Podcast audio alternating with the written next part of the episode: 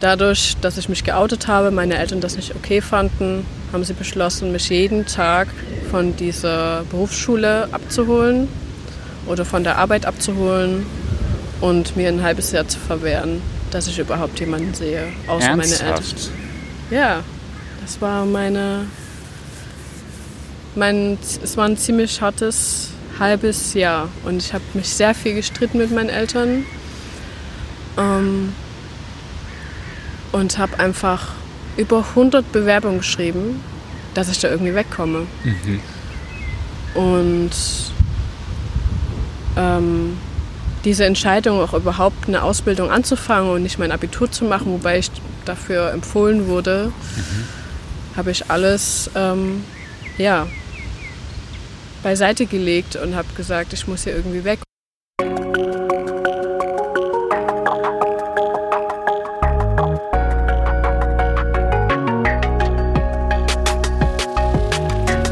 Herzlich willkommen zu einer neuen Folge von Somewhere Over the Hay Bale. Ich bin Fabian und porträtiere in diesem Podcast queere Menschen, die auf dem Land groß geworden sind oder im ländlichen Raum leben. Ich möchte so mehr Licht auf ihre Lebensrealitäten, Erfahrungen und Perspektiven richten. Denn queeres Leben existiert auch jenseits der großen Städte. Und dafür spreche ich in dieser Folge mit Liam.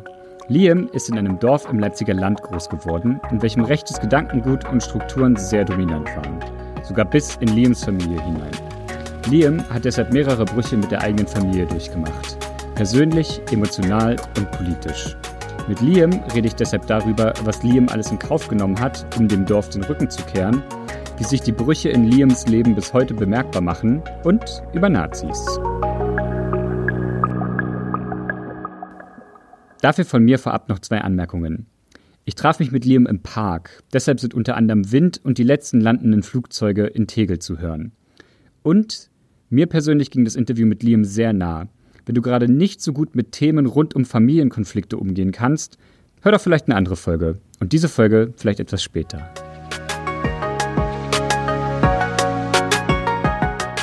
Hallo Liam. Hi. Hi. Ähm, Liam, bevor ich dich. Ähm, ich habe so viele Sachen, die ich dich fragen möchte. Bevor ich dich anfange, äh, diese ganzen Sachen zu fragen, ähm, Liam, magst du mir einmal sagen, mit welchem Pronomen du dich wohlfühlst? Äh, mit keinem Pronomen, dann einfach mit Liam. Okay, cool, danke. Liam, du bist im Landkreis Leipzig groß geworden. Ja. Äh, vor allen Dingen in den 90er Jahren. Ja. Und das finde ich ja tatsächlich deswegen ganz spannend, weil nämlich so groß werden auf dem ostdeutschen Land in den 90er Jahren so ein Thema ist, mit dem ich mich in den letzten zwei Jahren sehr intensiv beschäftigt habe. Was sind die ersten drei Dinge, die dir einfallen, wenn du an den Ort denkst, an dem du groß geworden bist? Ähm, Bienen. Äh, ähm, Bushaltestelle und zwei Kurven. Wow, ich hätte mit keinem von diesen drei Sachen gerechnet. Was hat es mit den Bienen auf sich? Ähm, es gibt unzählige da und äh, abgesehen davon, dass ich riesige Angst davor habe, ähm, vor, vor Bienen, ähm, war äh, dieses Dorf bekannt für die Imkerei und ähm, ja, das verbinde ich irgendwie damit. Das ist so eine Symbolik, die ja, ich mit dem Dorf verbinde. Was war das zweite? Das zweite war Ah Bushaltestelle. ja, genau, die gute alte Bushaltestelle. ja, wir hatten genau eine und das ist sozusagen der Mittelpunkt, das Herz des Dorfes. mhm. Haben sich da die coolen Kids abends getroffen? Äh, nicht konkret, weil das ja alle gesehen haben und das war dann doch zu offensichtlich. Aber Aha. ein, na gut, glaube ich, bis zu dreimal kam der Bus unter der Woche. Das ist nicht so häufig. Nee, nicht so häufig, also in Ferien gar nicht und wenn Schule ist, dann halt nur, wenn die Schule vorbei war. Mhm. Hattet ihr auch so ein fahrendes Bäckermobil, was in den Ort gekommen ist? Genau, immer mittwochs, Mhm. 11 Uhr. Hatten wir nämlich auch. Und wenn du Glück hast, durftest du irgendwie dir noch einen Papageienkuchen kaufen. Ja, genau. Und es gibt auch nur die Bildzeitung. Oh ja, großartig. Und das letzte, was du gesagt hast, war zwei Kurven. Ja, genau. So viel hat das Dorf. Also Das war's. Eine Straße und zwei Kurven. Und ja, es ist halt sehr übersichtlich mit etwa 30 Haushalten und die meisten davon sind Bauernhöfe. Okay, krass. Bist du auch auf dem Bauernhof groß geworden? Ähm, in den ersten Jahren schon und dann später ähm, in, in einem Familienhaus, also von meinen Eltern, die haben das dann gebaut, da im gleichen Dorf Mhm. gegenüber und da bin ich dann ab so fünf oder sechs Jahren Mhm. aufgewachsen. Okay. Ich fange einfach ganz breit an, tatsächlich. Ja. Ähm, Ostdeutschland, Sachsen, ländlicher Raum, 90er Jahre. Wie war das für dich, in diesem Zeitraum, in diesem Ort groß zu werden? Wie hast du das so wahrgenommen? Tja, auf vielen Ebenen wahrgenommen. Also man ist äh, dadurch, dass das Dorf halt auch so klein ist und auch war, ähm, ist man sehr auf sich gestellt. Also es gab jetzt nicht so viele Kinder und mit denen man irgendwie auch zusammen was unternehmen konnte. Es gibt keinen Laden, es gibt einfach nichts. Und da gibt es, und wenn es was gibt, dann ist das schon eher rechts gewesen. Also so wie ich das so im Nachhinein auch oder auch in der Zeit gemerkt habe, als ich überhaupt verstanden habe, was rechts bedeutet. Was, Ähm, was war das so an rechten Sachen, die passiert sind? Ähm, also es gibt dann, oder ja, es gab damals einen Jugendclub. Mhm. Äh, der wurde halt von ja, etwas größeren Kindern, finde ich Kinder, so 17, 18, so ja, wie eröffnet mit ein paar anderen, die etwas älter waren. Und das war auch das, der Mittelpunkt für sozusagen die coolen Kids. Mhm. Und ja, und das war dann schon ein sehr extrem rechter Jugendclub in Anführungsstrichen. Also genau. Und dadurch, dass mein Bruder das mit geleitet hat und mitgeführt hat, ist das natürlich für mich dann schwierig gewesen, ähm, wie ich damit umgehe. Also es war dann so ein einerseits so ein Druck, hingehen zu müssen, weil alle gehen dahin. Das war so eine bestimmte Normalität.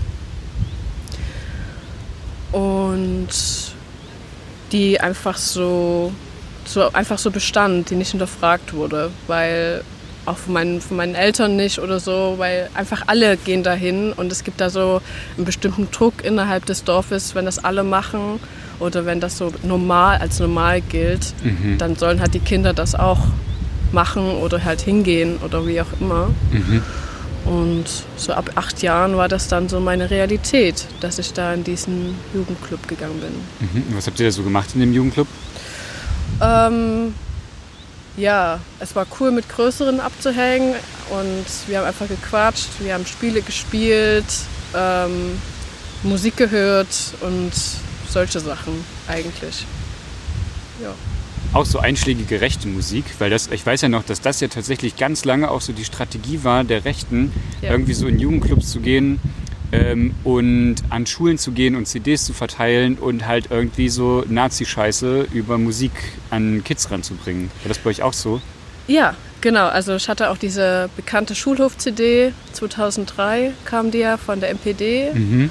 Und das war eines dieser CDs, die einfach so dort rumlag Mhm. und auch gespielt wurde und auch 2003 auch schon vorher natürlich andere einschlägige Bands da für mich normal waren, Mhm. sozusagen. Ja, und ich, also ich kann ja mal ein paar nennen, zum Beispiel Lanzer, Stahlgewitter, das sind so die Die, bekanntesten. die, ja, ja, die Klassiker. die Klassiker, ja, Ja, ja, ähm, ja, okay. genau. Wann hast du da für dich gemerkt, hey, was hier passiert, ist richtig uncool? Also, also ich kenne dich jetzt ja noch nicht so viel, aber so wie ich dich für den Moment einschätzen würde, könnte ich mir vorstellen, puh, das ist auch schon eine richtig krasse Konfliktlinie wahrscheinlich. Also so wie ich, wie ich dich als Person einschätze mit deinen Werten und deinem politischen Standing bisher. Das ja, klingt einfach nach einer krassen inneren Konfliktlinie. Auf jeden Fall. Also ähm, für mich war es schon, schon total schwer, damit umzugehen. Also ich habe das gemerkt an dem Punkt, als ich gemerkt habe, also irgendwie finde ich Frauen toll und auch darüber hinaus. Also irgendwie hat meine Sexualität dann vieles, oder ich habe durch meine Sexualität halt vieles hinterfragt. Weil wenn allein der Musik halt total schreckliche Sachen über homosexuelle Personen ähm, gesungen wird, dann ist das nicht vereinbar damit. Das mhm. war sozusagen der eine große Punkt und zum anderen ähm, habe ich mich immer schon immer, also schon immer für, für Geschichte interessiert. Und nachdem ich in der Grundschule meine, mein Vorbild oder mein, mein Wunsch, Hausmeisterin zu werden, verworfen habe, dachte ich, ich werde Archäologin. okay, warte kurz. Dein, dein, dein Wunsch war es, Hausmeisterin zu werden? ja. Finde ich ja richtig süß. Ja, genau. Weil man bekommt immer direkt Anerkennung. Und mhm. das war immer total schön. Und irgendwie war das so direkte, direkte Sache, die irgendwie für andere gut waren. Hattest du da ein positives Vorbild bei dir an der Schule? Oder woher kam das? Ja, genau, aus dem Hort. Da mhm. war eine Person, die Hausmeisterin war und ähm, die fand ich ganz toll. Und cool.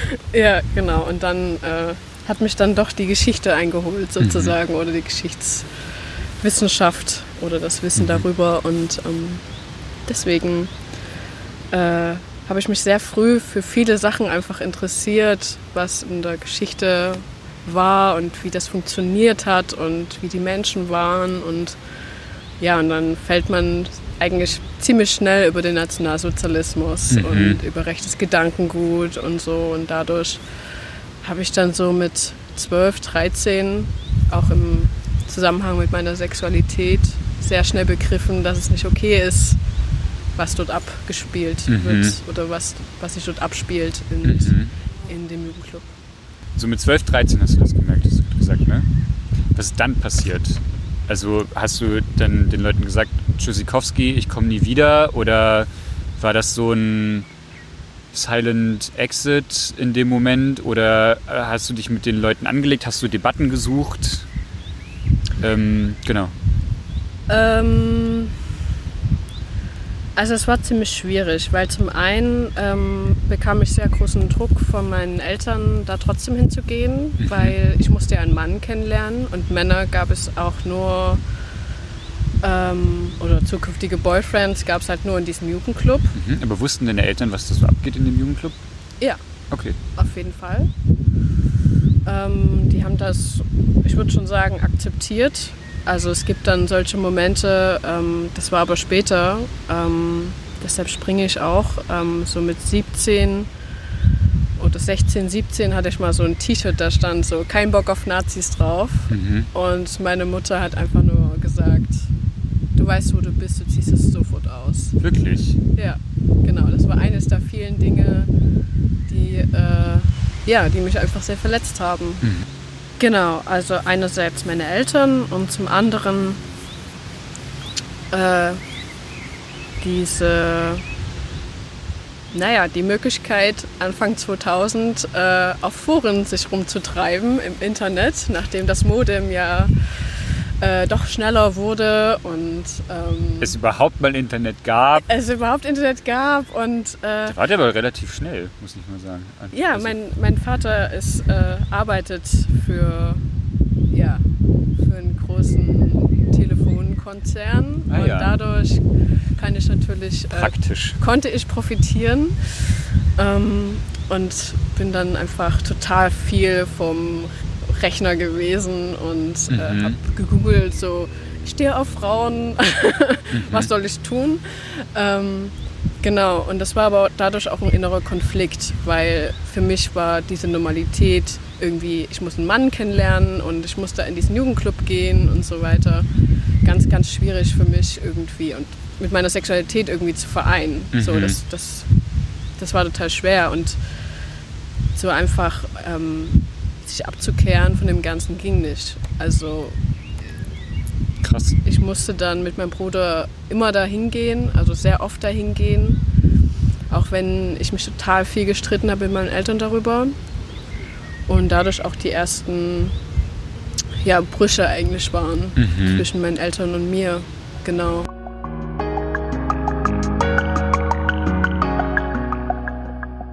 Du sagst Brüche im Plural? Genau, also ähm, das war damals so der Anfang eigentlich. Ähm, es musste auch irgendwann, oder ich habe beschlossen, ähm, irgendwann mich auch zu outen. Mhm. Und ähm, hinsichtlich deiner sexuellen Orientierung oder deiner Geschlechtsidentität?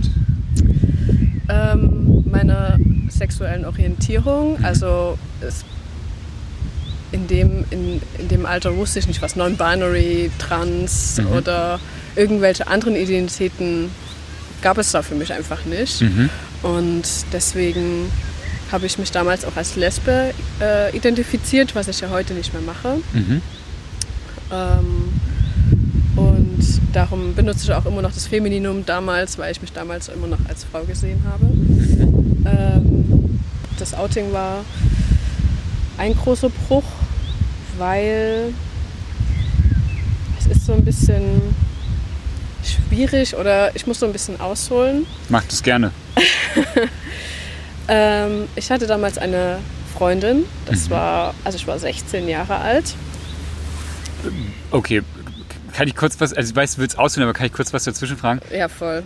Wie hast du die kennengelernt? Über das Forum. Ah, okay. Ja, Gut. genau. Und die kam irgendwie auch aus dem Leipziger Land. Und ähm, dann bin ich mit meinem kleinen Moped zu ihr gefahren. Hattest du eine Schwalbe? Nein, ich hatte eine Simson S50. Auch, auch ein gutes Moped. Ich hatte eine Schwalbe in Königsblau und bin damit ähm, über, über die Hügel gebrettert. Ja. Genau, also die hast du im Forum kennengelernt? Genau, und äh, wir haben uns dann einfach getroffen und fanden uns ganz toll und das war so meine erste Partnerin. Mhm. Ähm, und ihre Mutter oder ihre Eltern haben sie total unterstützt in ihrer, in ihrer Lebensweise, die ja irgendwie trotzdem immer noch als abnorm ge gegolten hat irgendwie, mhm. aber es war trotzdem mehr Toleranz da von, von, von deren Seite. Und ihre Eltern haben mich auch total unterstützt einfach auch zu sagen, mach dein Outing. Und ja, und da ist meine Partnerin damals äh, zu mir gekommen ähm, und wir wollten an einem Tag halt sagen, ja, das ist meine Freundin, Freundin, Freundin, Freundin sozusagen. Ähm, aber blöderweise hat meine Mutter uns nachts gehört beim Sex und damit äh, war so ein sehr unangenehmes Gespräch am Folgetag. Und das war so, dass meine damalige Freundin sofort abfahren musste. Da gab es keine Diskussion. Und wir saßen so am Abendbrottisch und meine Mutter hat mich nicht einmal angeguckt und hat gesagt, äh, du machst alle Poster in deinem Zimmer ab, die irgendeine Frau abgebildet haben oder irgendwas damit zusammenhängen könnte. Und ich weiß noch, da habe ich total stark geweint und es war total schlimm. Und ich habe mich auch gewehrt und äh, bin dann in mein Zimmer gestürmt, habe meine Tür zugeknallt. Und dann kam meine Mutter rein, hat sich auf meine Bettkante gesetzt und hat gesagt, bleib jetzt so lange hier sitzen, bis du das abmachst. Und das waren so Momente, die einfach mich total ja, verletzt haben. Mhm. Und mich, mich, auch traumatisiert haben. Und damit war es halt auch nicht getan, nämlich dass meine Eltern mir verboten haben, meine Partnerin zu sehen. Und es hatte die Auswirkung, dass ich hatte damals meine erste Ausbildung in Leipzig und war eigentlich da im Internat. Und dadurch, dass ich mich geoutet habe, meine Eltern das nicht okay fanden, haben sie beschlossen, mich jeden Tag von dieser Berufsschule abzuholen oder von der Arbeit abzuholen und mir ein halbes Jahr zu verwehren, dass ich überhaupt jemanden sehe, außer Ernsthaft? meine Eltern. Ja, das war meine mein, es war ein ziemlich hartes halbes Jahr und ich habe mich sehr viel gestritten mit meinen Eltern ähm, und habe einfach über 100 Bewerbungen geschrieben, dass ich da irgendwie wegkomme. Mhm.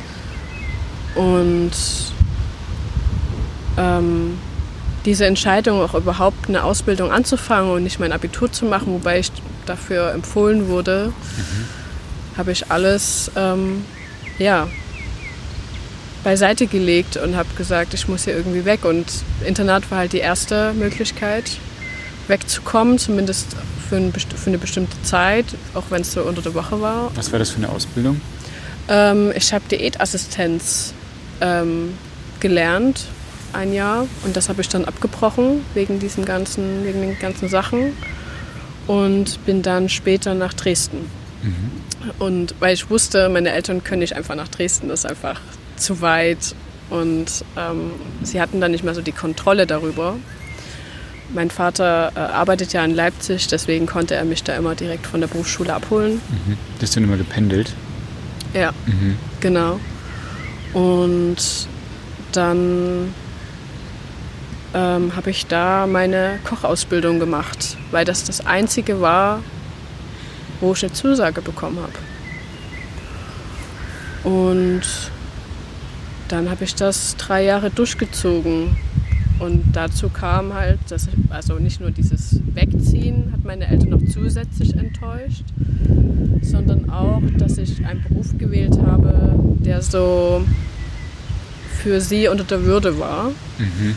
Und ich mich dann immer verteidigen musste, dass meine, mein, meine Berufswahl halt immer ein großer Fehler war mhm. und alles in meinem Leben total der Fehler war. Was hat deine Mutter beruflich gemacht? Ähm, die macht immer noch, also eigentlich ist sie äh, ursprünglich Chemikerin. Mhm. Ähm, durch die Wende ja, konnte sie das nicht mehr weitermachen und ist dann sozusagen in die Produktion gegangen und ja, und hat so Flaschen designt. Mhm. Genau. Ich, ich glaube, uns, unsere Situationen sind nicht vergleichbar, aber so ein paar Parallelen erkenne ich tatsächlich irgendwie auch so zu meiner Situation. Ähm, von diesem so ne, der nächsten Generation auch so einen krassen ökonomischen Druck mitgeben. Ich hatte immer so ein bisschen, ich habe auch nicht so ein gutes Verhältnis zu meinen Eltern. So, es wird langsam wieder besser nach auch so fünf Jahren Schweigen zwischen uns. Ähm, was glaube ich auch viel so mit meiner ökonomischen Position zu tun hatte. So, ne, was studiere ich, wie, äh, wie möchte ich Geld verdienen, wie viel Geld brauche ich zum Leben, sowas alles. Das war immer eine große Konfliktlinie zwischen uns. Und ich habe mich immer, ich habe, glaube ich, jetzt erst so ein bisschen äh, verstanden tatsächlich, dass meine Eltern und meine Family, glaube ich, in den 90er Jahren im, in Sachsen-Anhalt halt auch einfach wirklich dolle damit beschäftigt waren, halt irgendwie ökonomisch nicht krachen zu gehen. Ähm, und dafür haben die halt super viel geackert. Und deswegen war, glaube ich, alles, was meine Eltern nicht was ich gemacht habe, was aber nicht meine Eltern gemacht haben, war gefühlt immer der, gleich der soziale Abstieg. Und immer aber dieses große Hände hoch und uiuiuiui, Junge, was machst du da eigentlich? Ähm, daran musste ich gerade irgendwie so, so denken. Ja. Und ich habe mich gerade vor allen Dingen aber auch noch so ein bisschen gefragt, kannst du dir erklären, woher so diese krasse Ablehnung deiner Eltern gegenüber nicht heterosexueller Sexualität kommt. Also ich kenne viele, dass Eltern da keine Sprachlichkeit für finden und eher so passiv im, im, im so ein bisschen also passiv bleiben und so, aber dass sie so vehement reagieren, habe ich auch bisher selten gehört. Ähm, also ich weiß es ehrlich gesagt auch nicht, nicht wirklich, also weil es gab da auch Unterschiede zwischen meinen Eltern. Also meine Mutter war strikt dagegen mhm. und mein Vater, hatte ich so den Eindruck, war, hat einfach zu seiner Frau gestanden. Mhm. Und ähm, das ist daran erkennbar, dass ich mich eigentlich schon ein Jahr zuvor bei meinem Vater geoutet hatte mhm. und ähm, er das super okay aufgenommen hat. So, er hat einfach gesagt, Hauptsache du bist nicht schwanger mit 15. So. und, äh, was, was total spannend ist, weil die meisten queeren Kids sich erst bei der Mutter und dann bei dem Vater outen. Ja. Weil sie hoffen, dass, ähm, der, der, dass die Mutter Support ist, wenn die sich halt so gegen äh, den Patriarchen in Anführungsstrichen gegenüber outen. Mhm. Spannend. Also dein Papa hat das okay aufgenommen, sagst du? Ja, erst okay, genau. Und dann äh, ja, hat das meine Mutter halt erfahren. Ähm, und ich denke, das hat auch damit zu tun, dass äh, meine Mutter äh, im Gemeinderat auch war und ähm, auch für das Dorf sehr viel gemacht hat, so die Dorffeste mit organisiert. Sie hatte immer irgendwie die ganzen Fäden in der Hand und hat ähm, auch bezüglich Finanzierung total viel bewegt und ähm, ich denke, dass es damit viel äh, zu tun hat, ähm, dieses, was wir nach außen tragen, als, also wir sollen halt sozusagen eine perfekte Familie sein und alles, was in dem Haus passiert, bleibt in dem Haus. Mhm. Und das war so ein enormer Druck. Mhm.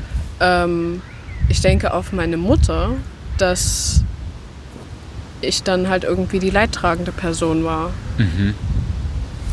So würde ich mir also so, so kann ich mir das eigentlich nur erklären, weil ich, ich weiß es ehrlich gesagt sonst überhaupt nicht. Vorher war es immer so, ja, von mein, mein Kollege ist ja schwul, das ist ja voll in Ordnung, ich weiß ja gar nicht warum, äh, alle was dagegen hätten, bla bla bla. Ähm, aber ich habe halt sehr schnell gemerkt, dass meine positive Einstellung, äh, die daraus folgte aus dieser Aussage, ja, dann irgendwie ja, umgekippt wurde. Mhm. Ähm, und ziemlich schnell und ziemlich brutal. Mhm. Wie war das mit deinem Bruder? Ja, das ist halt so eine Story für sich. Ne? Ähm, das war so, dass er überhaupt nichts dazu gesagt hat am Anfang. Mhm. Und wir einfach nicht mehr drüber gesprochen haben und einmal er so einen Ausbruch hatte und hat gesagt, ähm, ja, du bist halt eine Schande. Mhm. Und das war, das habe ich auch von meinem äh, Cousin gehört und ja, also ziemlich oft habe ich das in meinem Leben von meiner Familie gehört und weil ähm, ja, mein Bruder und mein Cousin vor allem ziemlich rechts waren und mhm. auch bei Aufmärschen dabei waren und ich da ein paar Sachen miterlebt habe, einfach Personen fast totgeschlagen wurden, nur weil sie links waren und einfach nur vor, vor dem äh, vor der Lokalität standen und da drin aber eine rechte Veranstaltung lief und wurden die halt verfolgt mhm. und, und fast tot geprügelt. Und inwieweit aber mein Bruder involviert war oder vielleicht auch noch heute ist, weiß ich nicht. Genau. Ich höre raus, ihr habt keinen Kontakt zueinander? Ähm, ziemlich wenig. Mhm. Ähm, das hat sich jetzt, also so die letzten zwei Jahre so ein bisschen gebessert, weil ähm, er geheiratet hat und ihm wichtig war, dass wir zu dieser perfekten Familie zurückkommen. Mhm. Und ihm war klar, dass ähm, die nach der Hochzeit äh, ihr also ein Kind haben wollten und auch bekamen und ja und dadurch so noch eine Tante hinzukommen sollte und dadurch hat sich das so ein bisschen gelockert, aber wir telefonieren nie. Mhm. Wir sehen uns nur, wenn ich mal da bin, was super selten ist. Ich glaube, er war in den letzten zehn Jahren nicht einmal in den Wohnungen, wo ich lebe. Und ich glaube auch nicht mal, dass er weiß, wo ich wohne. Mhm. Also er kennt die Stadt, er weiß, wo, wo, in welcher Stadt ich lebe, aber nicht wo, wo genau. Mhm. Ja. Und ja, einen Punkt würde ich noch ansprechen. Mhm, gerne. Der, ähm, der mir noch eingefallen ist. Ich wollte, oder ich war ja auf diesen Foren unterwegs, was total positiv war und die Leute einfach total supportive waren. Mhm. Und ich bin dann auch mit 14 habe ich meine Eltern angelogen und bin nach Nordrhein-Westfalen gefahren, um so ein Young G-Treff beizuwohnen. So ein ganzes Wochenende? So eine ganze Woche. Eine ganze Woche? Und was hast du denen erzählt, wo du bist? ich, ich weiß es nicht mehr. Ich weiß es wirklich nicht mehr. Und das war auch total waghalsig, weil ich kannte diese Person gar nicht. Ähm, und bin dann über Potsdam gefahren, habe da jemanden getroffen, die ich über dieses, dieses Forum kannte. Mhm. Und dann sind wir, haben wir dann noch äh, zwei andere junge Typen getroffen, auch aus dem Forum. Und dann sind wir nach Nordrhein-Westfalen, nach Recklinghausen gefahren. Nice. Was für eine gute Story. ja, genau. Und was ist da passiert bei dieser äh, Gay Week? Ähm, ja, eigentlich nicht so viel. Wir haben einfach da abgehangen, wir haben gegrillt und ähm, wir haben gequatscht und irgendwelche, ich würde nicht sagen Exzesse, aber mal rumgeknutscht und genau. Und das war Was so, ja auch sehr schön ist, wenn man so 14, 15 ist. Ja, total. Und das war so eine Welt, in die ich irgendwie so eingetaucht bin und es war einfach total schön und und ich hatte einfach noch kein Handy. es gab keine Smartphones. Mhm. Und, ähm, und meine Eltern haben einfach darauf vertraut, dass, dass, dass ich da einfach bei einer Freundin bin. Okay, also du hast deine Eltern angelogen, wo du hinfährst, hast ohne Handy, bist du nach Potsdam gefahren und hast da dich vorher mit Personen verabredet, die du noch nie auch vorher getroffen hattest Ja. und gemeinsam seid ihr dann zu dieser Woche gefahren. ja, nach Recklinghausen. Boah, das finde ich richtig badass. Das ist schon richtig gut. Ja, ja, auf jeden Fall. Das war einfach so klasse. Also ich habe mir auf jeden Fall immer äh, Wege gesucht, ähm, wie ich mich irgendwie positiv bestärken kann. Ich, ich habe mich das nämlich auch gerade gefragt, weil ich mir dachte, wenn du, wenn du dieses Outing hinter dir hattest, ähm, so ne, und es ja über deinen Bruder auch eine direkte Verbindung in diesen Jugendclub gibt, so wie, wie war die Zeit in dem Ort nach deinem Outing so? Also, du hast ja gemerkt, du möchtest nicht mehr in diesem Jugendclub sein und äh, du hast dein Outing hinter dir. Das klingt, als hätte sich ja wahrscheinlich einfach dein komplettes soziales Netzwerk verändert, verschoben, aufgelöst. Auf jeden Fall. Also ähm, das ist mehrmals in meinem Leben, Lebenslauf passiert, aber das war das, das erste Mal, dass äh, mein, total, also mein ganzes soziales Umfeld gewechselt, also sich gewechselt hat. Und ich bin dann nach Dresden Mhm. und da habe ich dann auch über das gleiche Forum immer noch, ich war einfach mehrere Jahre da, ähm, über eine Person, die da, die da halt online war, wurde ich dann vermittelt an eine Person, die in Dresden lebte. Also man kannte sich dann irgendwie über irgendwelche Gespräche in diesem Forum. Sehr gut. Und dadurch bin ich dann an eine bis heute sehr gute Freundin gekommen. Und wir sind bis heute noch befreundet, seit zwölf Jahren. ähm, ja, und Das finde ich so schön zu hören. total. Das ist so praktische Solidarität. Prakt ja. Ja, auf jeden Fall. Und nicht nur praktische Solidarität, sondern auch ähm, über manche oder trotzdem mit Menschen verbunden zu sein, auch wenn man nicht unbedingt deren Meinung ist. Also es Mhm. gibt so einen bestimmten Punkt, wo ich trotzdem mit Menschen solidarisch bin. Und das habe ich auf jeden Fall äh, ja, gelernt für mich. Ja, oder eines der Dinge, die ich gelernt habe, war das Mhm. Solidarität. Und ja, und dann hat sich das in Dresden, habe ich dann neue Menschen kennengelernt, die ja, sich dann nochmal gewechselt haben, sozusagen, als ich dann auch da weggezogen bin. Und also ich bin dann nach kurzzeitig nach Berlin und ja, dazu muss ich halt sagen, dass ähm, Koch, Köchin zu sein halt nicht gerade der, die einfachste Berufswahl ist. Ich habe den, den, ähm, ich habe den Job total geliebt oder ich liebe ihn eigentlich immer noch, aber ähm, es ist einfach super anstrengend gewesen. Mhm. Und die Atmosphäre ist halt auch zum Teil ziemlich ähm, rau. Mhm.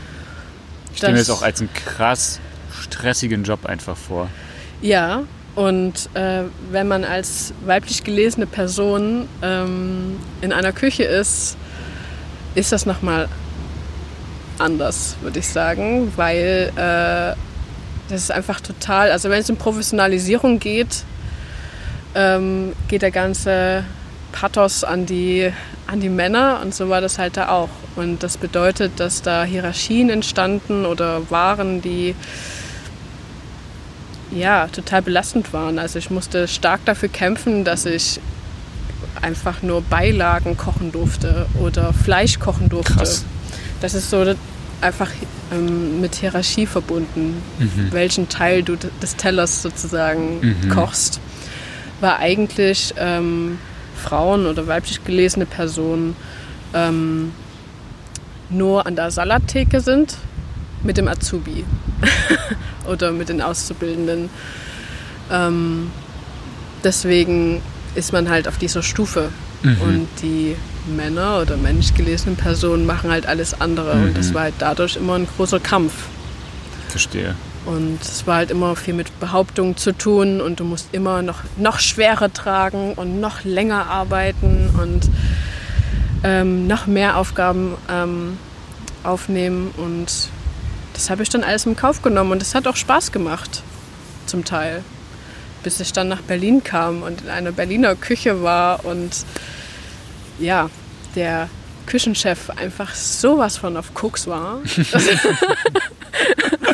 dass ich das einfach, ich habe das nicht mehr ausgehalten. Aha. Also ich, ich also ich halte einen bestimmten Grad an Cholerik aus. Ich lasse mich da anschreien, der kann da Teller nach mir werfen, da ist alles okay, aber bis zu einem bestimmten Punkt ähm, ja, kann ich das einfach nur ertragen und dann mhm. geht es halt nicht mehr. Ja, verstehe. Also ich brauche einfach Pausen dazwischen. Ja. genau. Ich würde gerne noch mal kurz ein bisschen rauszoomen. Ja, ähm, gerne. Und zwar hast du jetzt ja schon irgendwie erzählt, irgendwie so zwischen Familie, Internetforen, Jugendclubs, worüber wir, was wir kurz angeschnitten haben, war ja irgendwie auch so ne, Rechtsextremismus, äh, in Ostdeutschland in den 90ern, ähm, was ich immer ganz spannend finde, weil irgendwie auf einmal in den letzten zehn Jahren alle gesagt haben, so, oh nein, wir haben ein Problem mit Nazis. Und mhm. wir uns immer, also die ostdeutschen Kids, die ich kenne, sich so denken, so, äh, Surprise, so. Und gleichzeitig versuche ich immer zu sagen, dass das kein ostdeutsches Problem ist, sondern ein gesamtdeutsches Problem, so. Alles nicht so easy. Genau, ich habe mich aber jedenfalls gefragt, so, das klingt irgendwie nach sehr vielen, also für eine junge Person, die sich sucht und findet, klingt das nach sehr vielen Orientierungspunkten, aber auch Punkten, die einen eher sagen, was man nicht sein darf und nicht, nicht nur sagt, was man sein darf, sondern also was man als Mensch sein darf und was man als Mensch nicht sein darf. Und ich habe mich gefragt, ähm, es klingt vielleicht ein bisschen platt, aber ich frage es einfach mal, wie hast du es geschafft, zu dir selbst zu finden? Ich habe eine gute Therapie gemacht. Mhm. ähm, das ist so das, meine spontane Antwort. Ähm, zum anderen hatte ich verschiedene Kanäle, worüber ich einfach meine Trauer und meine Wut auslassen konnte. Mhm. Zum Beispiel? Ähm, ich war unfassbar gerne tanzen. Mhm. Machst du das nicht mehr? Nee. Ähm, ja, also äh, leider nicht, aber das hat damit zu tun, ich hatte dann leider ein sehr starkes ähm, Drogenproblem, mhm. was sich mit dem Tanzen ja irgendwie verbunden hat. Und ähm, ja, und das war aber gleichzeitig meine, meine Art, irgendwie das alles zu ertragen. Mhm. Und insgesamt waren das, ja, zehn Jahre, neun Jahre. Clubs und Festivals und Raves und ja, das war eine, einer meiner Kanäle, darüber irgendwie klarzukommen und mhm. irgendwie einen Abend vorher noch irgendwie äh, auf Party zu gehen, dass ich nächsten Tag meine Eltern ertragen kann. Mhm. Zum anderen war ich sehr viel arbeiten. Wenn ich nicht tanzen war, war ich eigentlich immer an meinem Arbeitsplatz, egal was für, ein, was für einer. Ähm, ja, das sind so meine, meine Punkte. gewesen und diese Therapie hat mir einfach unheimlich geholfen, damit umzugehen und zu erkennen, wer ich bin und warum ich so große Ängste habe, warum ähm, ja wie ich an wie war also ich war trotzdem ja immer dabei ähm, mein Leben schnell zu verändern. Mhm. Ich kann unheimlich schnell umschalten, dadurch, dass ich einfach mit 16 da raus bin und dann auch nach Dresden bin. Ich bin einfach unheimlich schnell erwachsen geworden mhm. und musste unheimlich schnell Rechnungen bezahlen. Mhm. Und ich war einfach immer pleite. ähm, und das hat mir in Zukunft auch geholfen, wenn ich unglücklich bin, meine Situation einfach sehr schnell zu ändern. Mhm. Und Spannend, dass du das sagst. Mir geht es tatsächlich ähnlich. Ja? ja. Also ich habe auch, also kurz dazwischen so, ich habe auch mit 18 so meine äh, Sachen gepackt und bin halt äh, ausgezogen. Ich habe das sehr privilegiert gemacht über ein Auslandsjahr, dann noch so mit 18, 19, weil ich ausgemustert wurde. Ähm, aber ich habe auch immer mich in ganz viele Sachen reingestürzt und für, weil ich einfach sehr schnell gemerkt habe, so dieses, es war für mich früher erst so dieses nach, zurück nach Hause ziehen, ist für mich keine Option.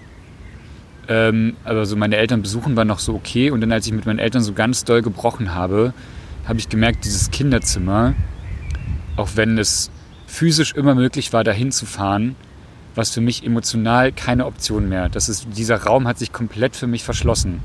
Und bis heute ist das irgendwie auch so. Ich habe so meine 30 Quadratmeter Wohnung und das ist so meins.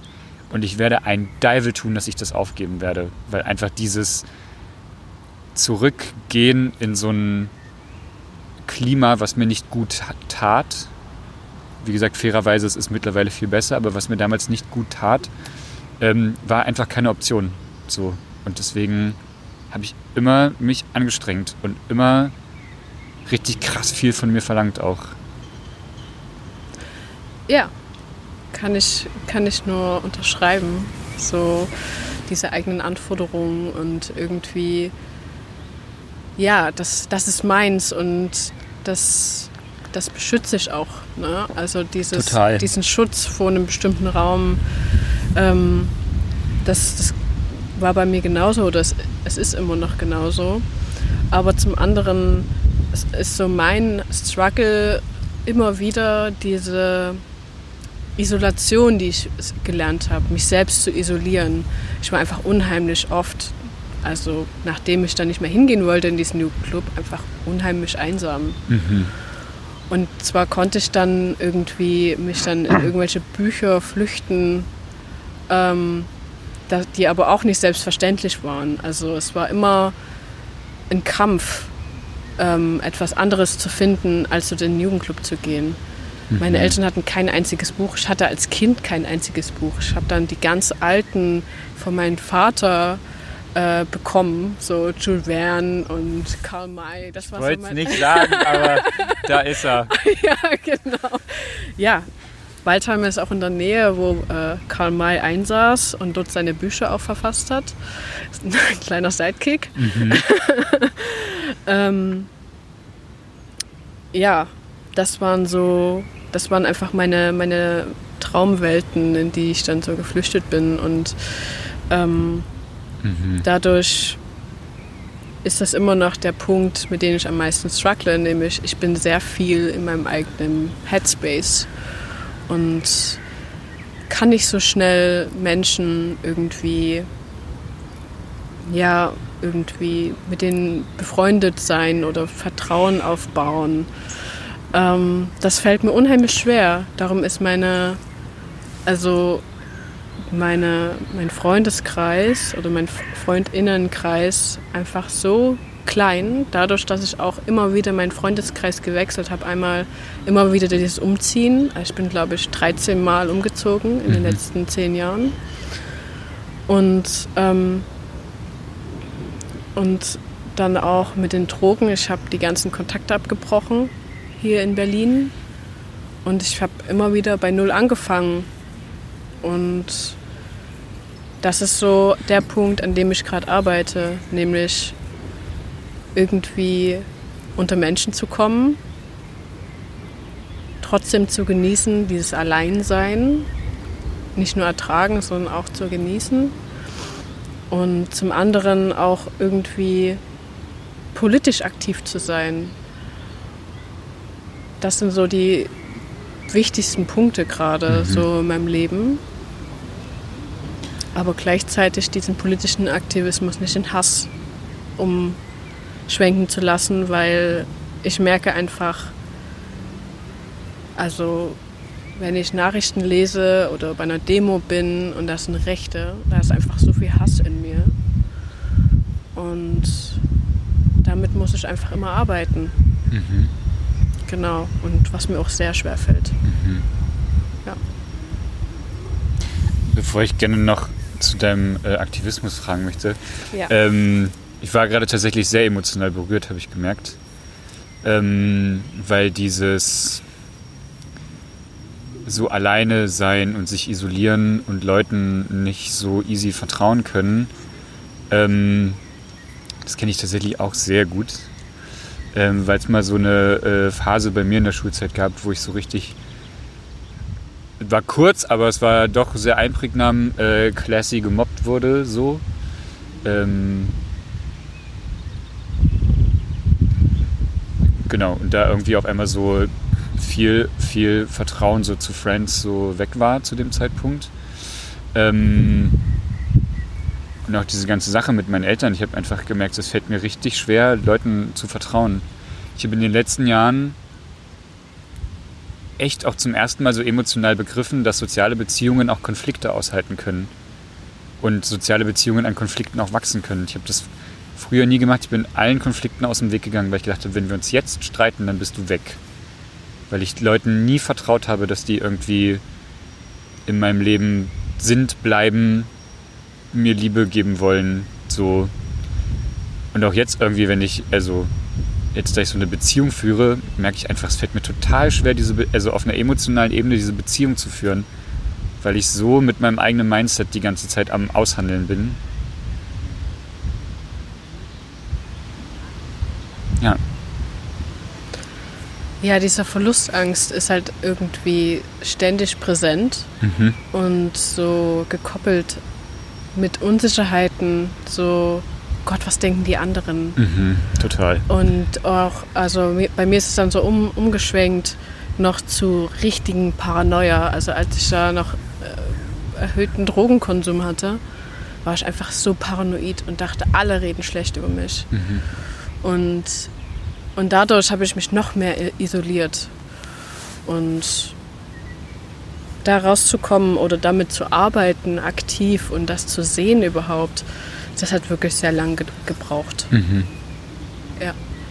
Klingt, als hättest du da einfach einen enormen Prozess hinter dir oder bist da noch mittendrin so. Ich würde gerne zum Abschluss noch eine Sache fragen und zwar, du machst äh, ein Oral History Projekt, hast du mir erzählt. Ja. Magst du mir kurz äh, verraten, was es damit auf sich hat?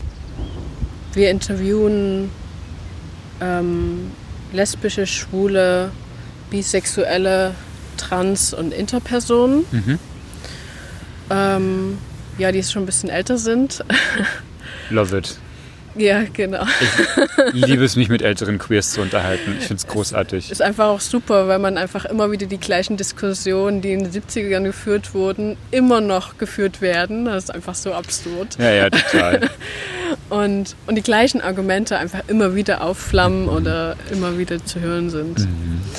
Genau, und ähm, Äh, wenn ich kurz lache, so, aber so, ich weiß noch, als mir äh, mal jemand vom großen Tuntenstreit erzählt hat, äh, bei einer der ersten CSD-Demos, äh, äh, und ich mir dann gedacht habe, so, okay, redet ihr jetzt gerade von vor 40 Jahren oder meint ihr das heute? Weil das könnte fast so eins zu eins halt irgendwie so von Anpassung äh, oder Nicht-Anpassung, einfach Gespräche, die es heute immer noch gibt. Fand ich spannend. Okay, sorry.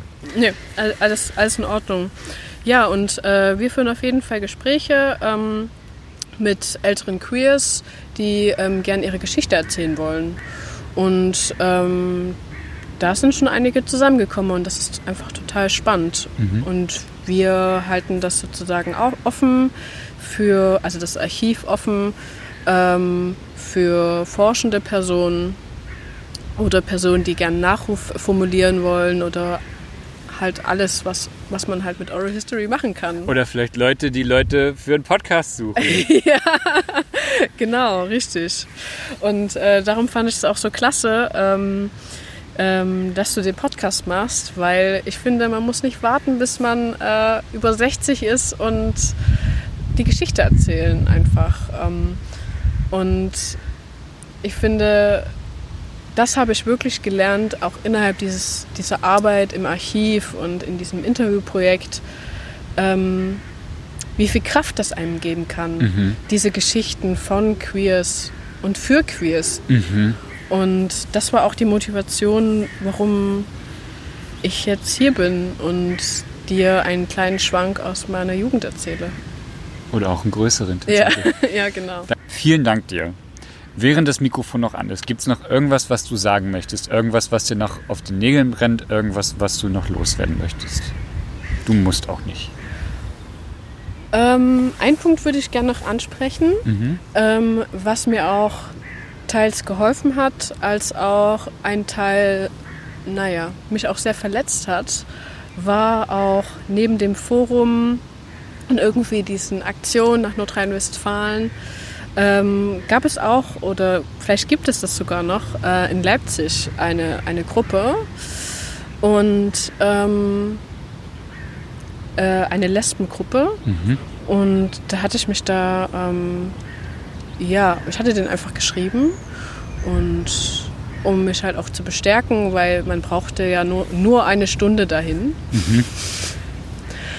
Und ich war dann da und die Person, die das leitete oder das arrangiert hatte, ähm, hat, fand das ganz toll und war voll so, ja, komm zu uns und das ist ja voll in Ordnung und also war überhaupt gar kein Hindernis und ich habe mich total riesig gefreut. Ähm, ich war 14, muss ich dazu sagen. Und als ich dann da war, ähm, gab es dann so eine Runde, wie es uns geht und ja, wie wir uns fühlen, was wir gerade erleben oder was gerade irgendwie in unserem Leben stattfindet. Und da hat eine Person gesagt, sie findet es nicht in Ordnung, dass so jemand Junges in dieser Lesbengruppe ist. Mhm. Ähm, weil ich wüsste ja noch nicht, dass, dass ich lesbisch sei. Und diese, diese Aussage an diese Aussage muss, muss ich bis heute denken, mhm. wie teils auch unsolidarisch innerhalb der Communities äh, mit jungen Queers umgegangen wird ähm, und die irgendwie überhaupt nicht die, ja, wahrgenommen werden oder als vollgenommen werden. Mhm, total. Und deswegen kann ich nur dazu sagen, äh, dass also wenn ich emotional instabiler gewesen wäre, wäre ich da, glaube ich, einfach eingegangen mhm. und hatte dann wenigstens noch das Forum. Mhm. Und das sind so Punkte, die mir auch irgendwie wichtig sind zu, zu sagen. So, das ist der Punkt. Ja. Das Interview mit Liam ist für mich besonders emotional gewesen. Wie ich schon erwähnt habe, kann ich viele Dinge, wie Liam sie empfindet, ansatzweise nachvollziehen.